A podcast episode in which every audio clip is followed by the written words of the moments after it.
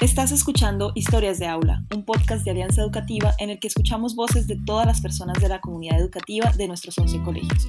Yo soy Diana Cerda y seré su anfitriona en este episodio. Bienvenida Mafe a este espacio de podcast de Enseña desde casa. Nos encanta saludarte, tenerte hoy como invitada en un espacio de historias de aula. Para quienes no se escuchan, nuestra invitada de hoy es María Fernanda Beltrán. Ella es asistente de la Dirección de Desarrollo Socioemocional y de Bienestar. Hola Diana, muchas gracias por invitarme a este espacio. Con mucho gusto, Mafe. Y hoy justo inauguramos las cápsulas de bienestar con el tema de manejo de emociones, en especial estrés y ansiedad, en el que buscamos eh, reconocer estas emociones y obtener algunas herramientas para trabajarlas. Mafe, estrés es una de las palabras que decimos a diario. Sin embargo, ¿de qué estamos hablando cuando hablamos de estrés? Bueno, el estrés es una respuesta de alerta que tiene nuestra mente cuando estamos enfrentados, enfrentadas a una situación retadora. Y por situación retadora nos referimos como a estas situaciones que exceden los recursos que tenemos para pues, poder enfrentarnos a ellas. Por ejemplo, eh, digamos en el contexto del trabajo, si yo me comprometí a entregar un documento eh, a mediodía, pero son las 10 de la mañana, eh, hasta ahora comencé, veo que no me va a alcanzar el tiempo para lograrlo. Además, me están escribiendo porque tengo reuniones y tengo mil cosas que hacer. Y creo que si no entrego esto a tiempo, me van a llamar la atención, pues voy a empezar a experimentar estrés porque mis recursos de tiempo, de disposición para trabajar, no me alcanzan para poder completar la demanda que es este documento que tengo que realizar. Y esto, pues a su vez va a resultar como en activación fisiológica, eh, y en comportamientos que pueden o no pueden ser adaptativos para manejar ese estrés. Listo. Hablaremos más adelante sobre lo que es adaptativo y desadaptativo, pero ahora, en contraposición, hablemos un poco sobre lo que es ansiedad. Cada vez estamos escuchando más esta palabra, escuchamos que personas sufren ansiedad, que se diagnostica o que se puede percibir en la vida diaria. Pero, ¿qué es la ansiedad y cuándo se produce? Bueno, el estrés y la ansiedad están muy relacionados. Cuando hablamos de ansiedad, hablamos de una activación causada por también una situación que nos hace sentir amenazados. Cuando sentimos ansiedad, sentimos temor, eh, cognitivamente encontramos pensamientos de preocupación que a veces son más grandes que la situación, digamos, real del problema. Em, y pues nos lleva a preocuparnos mucho de si seré capaz de lograrlo, si van a pasar consecuencias negativas por eh, lo que estoy haciendo, por lo que no estoy haciendo. Em, y digamos que están muy relacionados con el estrés em, y podemos quizá diferenciarlos como de que el estrés hace referencia como a una situación externa que nos demanda algo y no podemos cumplir y la ansiedad viene más como de nuestra evaluación de la situación en que nos percibimos como con temor, con em, falta de capacidad para lograr algo. Entonces tienen mucho que ver, pero pues quizá puede ser útil hacer como esta distinción. Con lo que dices, me parece útil también aclarar como que em, la ansiedad es, una, es algo que experimentamos normalmente y de forma funcional en nuestro cuerpo. Todos experimentamos ansiedad cuando nos enfrentamos a algo retador porque es una respuesta que nos ayuda a prepararnos para enfrentarnos a esa situación, pero se puede convertir en un desorden cuando deja de ser funcional, cuando es recurrente, cuando experimentamos ansiedad por incluso eh, cosas que no representan una gran amenaza para nuestra vida y empezamos a ver cómo se afecta nuestra vida diaria por eso. Eh, sin embargo, los trastornos de ansiedad como tal deben ser diagnosticados y pues tratados por profesionales de la salud mental eh, y por eso pues no hablaremos mucho de ello, sino como la ansiedad que experimentamos en nuestra cotidianidad. Listo, Mafe, muchas gracias por esa distinción. De lo que hemos estado hablando, eh, siento que están muy relacionados también con eh, una de las emociones principales, que es el miedo, ¿no? Entonces el estrés un poco con, con ese miedo a, los factores externos y la ansiedad un poco con ese miedo que sentimos un poco interno expresado hacia pues, lo que estamos viviendo, pensando y demás. Pero entonces, ¿cómo podemos reconocer cuando estamos experimentando estrés o ansiedad? Eh, además, pues, ¿cómo podemos notar estos signos en las demás personas? Bueno, como lo dices, eh, tiene mucho que ver con el miedo. El miedo es una emoción que es fundamental, em, que evolutivamente tiene un sentido de protegernos, de eh, enfrentarnos, lo que hemos escuchado, la respuesta de eh, pelea, o, pelea o huida, eh, y precisamente porque nuestro cuerpo se prepara para enfrentarnos o para huir de esa situación, vamos a encontrar que el estrés y la ansiedad tienen manifestaciones físicas muy similares porque están destinadas a inyectar energía en nuestro cuerpo para poder enfrentarnos a esa situación. Entonces, si tenemos que prepararnos para enfrentarnos con algo, si tenemos que correr, pues nuestro cuerpo va a tener como eh, que subir su temperatura corporal, nuestro, cuerpo, nuestro corazón se va a acelerar, vamos a sudar, sentirnos más calientes, los músculos se van a tensionar. Em, y pues digamos, todo esto tiene sentido porque nos permitiría enfrentarnos a cualquier situación que nos esté retando. Pero además de las afectaciones, como de, de estas... Eh, de estos cambios corporales, también encontramos que nuestra mente se prepara em, y por ejemplo en el caso de la ansiedad vamos a encontrar pensamientos de, eh, pues de preocupación, de cómo voy a enfrentarme a esto, em, de esto es difícil, esto puede tener consecuencias negativas para mi vida, para eh, mi relación de pareja, para mi trabajo.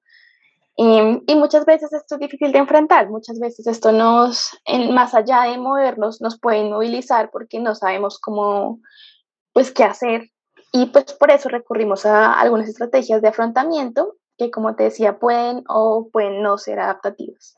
Hablemos ahora de esas estrategias de afrontamiento que tienen que ver con cómo nos enfrentamos hacia situaciones de estrés o de ansiedad Em, queremos hacer la aclaración de que en caso de que sientan que esto ya, eh, estos sentimientos van en contra de, de, realizar las funciones diarias, ya deberían ustedes consultar con un profesional de la salud, eh, en especial pues psicólogos o en dado caso psiquiatras, y también obtener pues la mejor, eh, el mejor acompañamiento en estos procesos.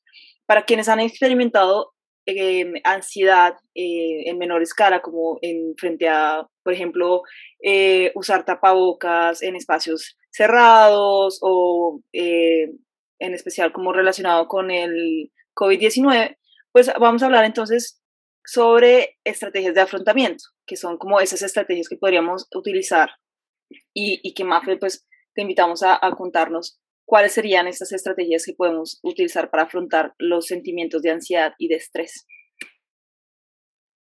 Listo, Diana, muchas gracias por tu aclaración de, em, pues de cuándo debemos acudir como a un profesional de salud mental.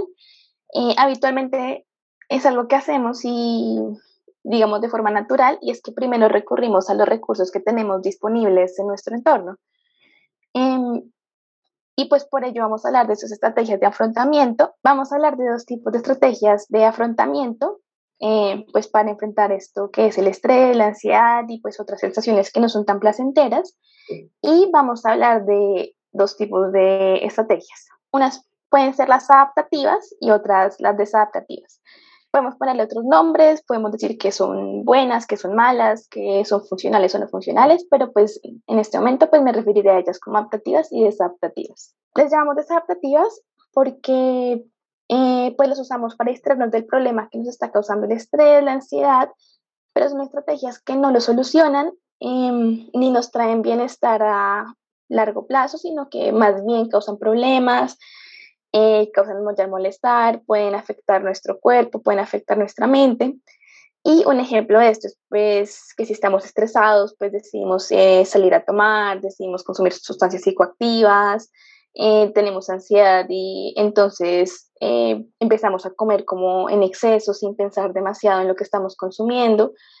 Em, y pues esto obviamente va a afectar nuestro cuerpo y puede incluso que afecte más el problema. Por ejemplo, si yo estoy ansiosa porque en el trabajo tengo una gran carga laboral y para eh, sentirme como, como, para poder sentirme mejor, empiezo a comer un montón y como y como y como y no pienso si esto es bueno o no para mi salud, aparte de que, de que tengo este problema por el trabajo y de que estoy ansiosa, seguramente me va a comenzar a doler el estómago, seguramente voy a empezar a preocuparme porque eh, de pronto se me sube el colesterol, porque voy a sentirme eh, más agotada. Entonces se vuelve como un ciclo que va a alimentar todavía más, la ansiedad. Y em, pues la alternativa de esto son estrategias adaptativas, que son estrategias que sí aportan positivamente nuestra salud física y nuestra salud mental y además nos van a habilitar para poder enfrentar el problema. Em, hay algunas estrategias que seguramente son como las, las que más nos interesan en este momento, que son las que podemos poner en práctica en el momento en que estamos eh, experimentando este estrés, esta ansiedad que ya nos está sobrepasando. En el momento en que estamos como, como realmente no puedo más, tengo que parar, tengo que hacer algo, en ese momento, em, pues hay cosas que podemos hacer. Lo primero y lo que siempre se recomienda es que tomemos distancia de la situación que está desencadenando la sensación de ansiedad o estrés. En, este momento de la virtualidad, seguramente eso sea nuestro escritorio, sea el lugar en que estamos trabajando. Y em, por eso mismo es como muy útil que podamos pues pararnos y cambiar físicamente de lugar porque eso también nos ayuda a poner una distancia eh, psicológica de lo que nos tiene como tan activados en ese momento. Entonces, si podemos eh, abrir la ventana, si podemos salir al balcón o salir un momento a tomar una caminata, pues muchísimo mejor. Pero si no podemos, porque tal vez estamos en medio de la reunión, pues tan solo como tomar un momento de pausa, ir al baño, eh, cambiar de cuarto, pues eso nos puede ayudar para tomar esta pausa y distanciarnos de lo que nos tiene, nos tiene tan mal en ese momento. Y una vez allí, eh, en otro cuarto, en el baño, en, el balcón, en la calle, es bueno que podamos tomarnos ese, esa pausa y enfocarnos en nuestra respiración para bajar la activación de nuestro cuerpo. Últimamente hemos hablado mucho de la meditación, del mindfulness, de la respiración y a veces las personas, o pues a mí me ha pasado que uno dice como, pues que estoy tan estresado que no puedo ni respirar bien, como que incluso respirar es, es abrumador porque tengo tanto ocurriendo que no puedo ni siquiera ponerme a, googlear cómo hacer mindfulness porque no puedo, no doy más. Eh, a mí me gusta mucho apoyarme en pues, los objetos que tenemos en, alrededor nuestro para poder eh, hacer como uso de este recurso externo y guiar nuestra respiración. Em, y es sencillo porque eh, seguramente donde estemos en este momento, yo estoy en mi escritorio, si están en el bus, si están en la oficina van a poder encontrar algo que eh, los pueda apoyar. Y lo que yo les recomiendo, eh, porque me ayuda mucho a mí, es la respiración en cuadrado. Y para esto solo tenemos que buscar un objeto en nuestro panorama que tenga la forma de un cuadrado o la forma de un rectángulo. Por ejemplo, desde donde yo estoy puedo ver una puerta, puedo ver mi cuaderno, puedo ver un tapete, puedo ver una ventana. Eh, hay muchas cosas que podemos ver. Y para la respiración en cuadrado, lo que vamos a hacer es que vamos a recorrer cada uno de los lados de ese cuadrado con nuestros ojos y a medida que pasamos por cada línea hacemos un paso de la respiración. Entonces, la primera línea, inhalamos, la segunda línea, retenemos la respiración, por la tercera exhalamos, por la cuarta retenemos y volvemos a comenzar. Y con nuestros ojos vamos recorriendo este cuadrado y esto nos va a ayudar pues a tener una guía que nos apoya en este proceso de respirar, nos va a ayudar a mantener nuestra atención enfocada en algo. Em, y mientras respiramos, pues vamos a ir bajando la activación que tenemos en nuestro cuerpo. Como nos decía ahorita Diana, pues muchas veces lo que ocurre es que tenemos como todo esto en nuestro cuerpo y precisamente por eso es muy bueno que trabajemos primero en la activación física, que eh, eso es lo que nos va a ayudar también a regular el resto. Muchas veces nos pasa que em, no estamos conscientes de la ansiedad, pero tenemos como la taquicardia, tenemos la sudoración, tenemos el calor y eso es lo que nos hace sentir ansiosos porque nos hace sentirnos como atacados, como que estamos en un entorno que no es tan chévere. Entonces, si trabajamos en esto primero, pues nos va a ayudar a sentirnos también mejor eh, en el resto de nuestro cuerpo y de nuestra mente. Entonces, por eso la respiración es como el primer paso, nos ayuda a identificar cómo se está reflejando este, este, estrés, esta ansiedad de nuestro cuerpo y nos va a ayudar a disminuir esas sensaciones.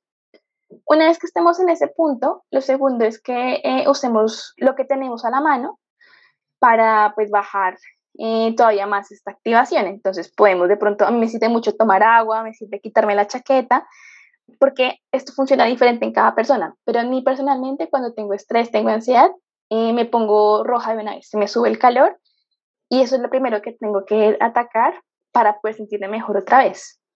De pronto a alguien más le sirve escuchar música, eh, le sirve pues seguir respirando, em, le sirve tocar una plática antiestrés. Creo que esto es algo que tenemos que descubrir en el camino, pero sí es bueno saber que una vez que atendemos nuestro cuerpo, es más sencillo poder atender lo demás. Y un siguiente paso es eh, la expresión. Y por expresión me refiero a muchísimas cosas. Una de ellas puede ser la expresión verbal em, con una persona en nuestra red social de apoyo. Una red social de apoyo puede ser mi familia, mis amigos, mi pareja, de pronto un compañero de trabajo puede ser una red social de apoyo porque es alguien que me escucha eh, y eh, a quien puedo decirle cómo me siento, a quien de pronto puedo pedirle consejo y va a estar aquí para apoyar. Pero la expresión también puede ser, por ejemplo, un diario de pensamientos en que escribimos cómo me estoy sintiendo. Entonces yo puedo escribir como em, tengo que entregar un documento, no lo voy a lograr, em, creo que esto puede afectar mi trabajo, me van a regañar, se van a sentir decepcionados conmigo. Y muchas veces cuando lo estamos escribiendo, también podemos distanciarnos de estos pensamientos y darnos cuenta de que, bueno, seguramente por un documento que le entregué tampoco es que me vayan a despedir. Eh, de pronto, ah, esto tiene una solución, cierto que mi compañero de trabajo es buenísimo en este tema, le voy a pedir ayuda y así vamos a poder apoyarnos. Eh, entonces, esa reflexión también nos ayuda mucho a, a poder eh, pues, ver cuál es el problema y a poder pensar en soluciones. O también puede ser la creación artística, el dibujo, el tejido, el canto. Y pues muchísimo mejor si esa expresión artística se hace mediante el cuerpo, porque como les estaba contando, nuestro cuerpo se activa para enfrentar un problema y si podemos darle un, causa a esa energía, si puedo eh, bailar, si puedo hacer un poquito de ejercicio, si puedo caminar por mi casa, pues vamos a tener como una salida para esa energía y nuestro cuerpo va a llegar como nuevamente a un estado de equilibrio que eh, nos va a ayudar a sentirnos mejor también eh, mentalmente con toda esta ansiedad y todo este estrés. Y pues aprovecho esta, este comercial para hablar del mindfulness, porque como les he dicho, a mí me gusta mucho y ustedes seguramente lo han escuchado en todo lado porque está de moda en YouTube, eh, todo el mundo habla del mindfulness, de las maravillas del mindfulness, pero muchas veces nos pasa, a mí me pasa un montón, que digo, ¿cómo en qué momento hago mindfulness? No tengo tiempo para hacer mindfulness porque uno piensa en mindfulness y piensa en sentarse en un jardín con música relajante y campanas y lejos del sonido estresante de la ciudad y pues muchas veces eso no está accesible, muchas veces realmente nos cuesta encontrar el tiempo. Eh, pero eso es lo que llamamos una práctica formal, formal de mindfulness. Pero no es la única práctica de mindfulness que hay, también hay prácticas informales ¿Qué podemos hacer, por ejemplo, cuando estamos haciendo ejercicio, si estamos cocinando, si estamos en la ducha? Eh, la clave es que podamos encontrar como un momento en que dispongamos toda nuestra atención para escuchar lo que dice nuestro cuerpo y lo que dice nuestra mente. Em, para escucharnos con aceptación, sin juzgarnos, em, disponiendo nuestros cinco sentidos. Por ejemplo, si yo voy a cocinar, si estoy eh, haciendo eh, un guisado, eh, puedo detenerme a oler el tomate, puedo probar cómo está de sal, puedo escuchar cómo suena la olla eh, y puedo escuchar eso, cómo se siente en nuestro cuerpo. De pronto me doy cuenta de que me duele la espalda y la tengo tensionada, de pronto me doy cuenta de que la mandíbula la tengo como eh, tiesa y no estoy dejando relajar mi rostro. Y digamos que hacer esto, volverlo una práctica habitual, nos ayuda a entendernos mejor eh, pues cómo nos sentimos, a poder eh, prestar atención cuando empezamos a sentirnos estresados y atacarlo antes de que llegue a un punto como de explosión, a dejar ir preocupaciones que no son necesarias y pues a tomar acción para sentirnos mejor. Y como les decía antes, pues esto no es algo que le sirva a todo el mundo por igual. Seguramente a muchos tampoco les podrá servir hacer mindfulness mientras cocinan porque ni siquiera les gusta cocinar, porque no lo hacen. Eh, es importante que hagamos como un proceso de autoconciencia para darnos cuenta de que nos funciona, em, de que es útil, de que nos gusta, de que podemos hacer a largo plazo porque no nos dedica mucho tiempo ni mucho esfuerzo. Eh, y pues eso es como una invitación de, de, mi parte, una cuña, a que sigamos trabajando nuestras competencias socioemocionales para poder eh, conocernos más y sentirnos mejor en nuestro día a día. Gracias, Mafe. Eh, lo que nos cuentas pues es, es eh, esclarecedor. A mí en especial me gustan prácticas como el escaneo corporal, ¿no? A través de la respiración, uno va haciendo un escaneo de, de pies a, cabeza un poco y va dándose cuenta dónde el estrés o dónde la ansiedad o dónde las diferentes emociones toman lugar en el cuerpo. Y adicionalmente hay otra práctica que me gusta mucho que uno la puede hacer eh, en cualquier espacio y es sea en un, en un transporte público o sentado también en una reunión incluso, el hecho de detenerse quizás eh, y, mientras uno va con, con, la respiración a un ritmo un poco más pausado, intentar seguir o darse cuenta del latido del corazón. Eso es algo muy bonito y pues para muchas personas resulta relajante.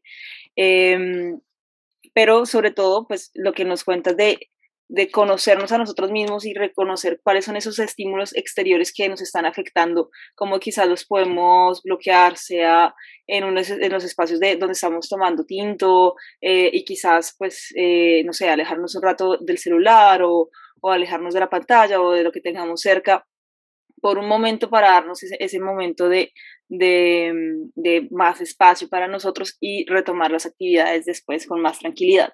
Eh, bueno, para terminar, quisiera preguntarte qué mensaje le enviarías a la comunidad de Alianza Educativa que nos está escuchando.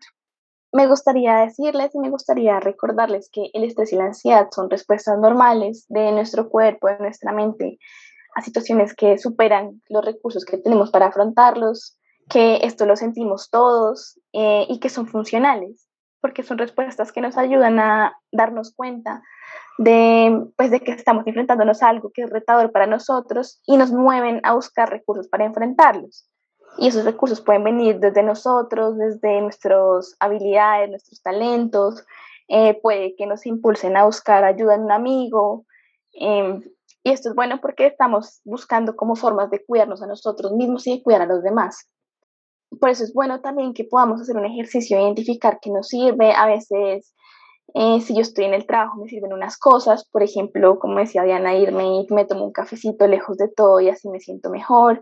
Pero si esto surge por una discusión con mi pareja, lo que me sirve es eh, decirle eh, cómo me siento, decirle respiremos juntos. Entonces es muy bueno que podamos hacer este ejercicio, identificar qué nos funciona, em, de escuchar a nuestro cuerpo y también identificar cuando estos recursos no están funcionando eh, y tenemos que buscar ayuda en de pronto un profesional de la salud mental para poder eh, atendernos y sentirnos mejor. Es importante que eh, creemos conciencia de que nuestra mente es igual de importante que nuestro cuerpo y que así como vamos al médico cuando tenemos un dolor en el corazón, es importante que vayamos si sentimos que eh, pues estamos con, en un lugar de nuestra vida en que requerimos ayuda para poder tener una vivencia más armónica es importante que cuidemos de nosotros y es muy importante que lo hagamos cuando nuestro trabajo es de cuidar a los demás.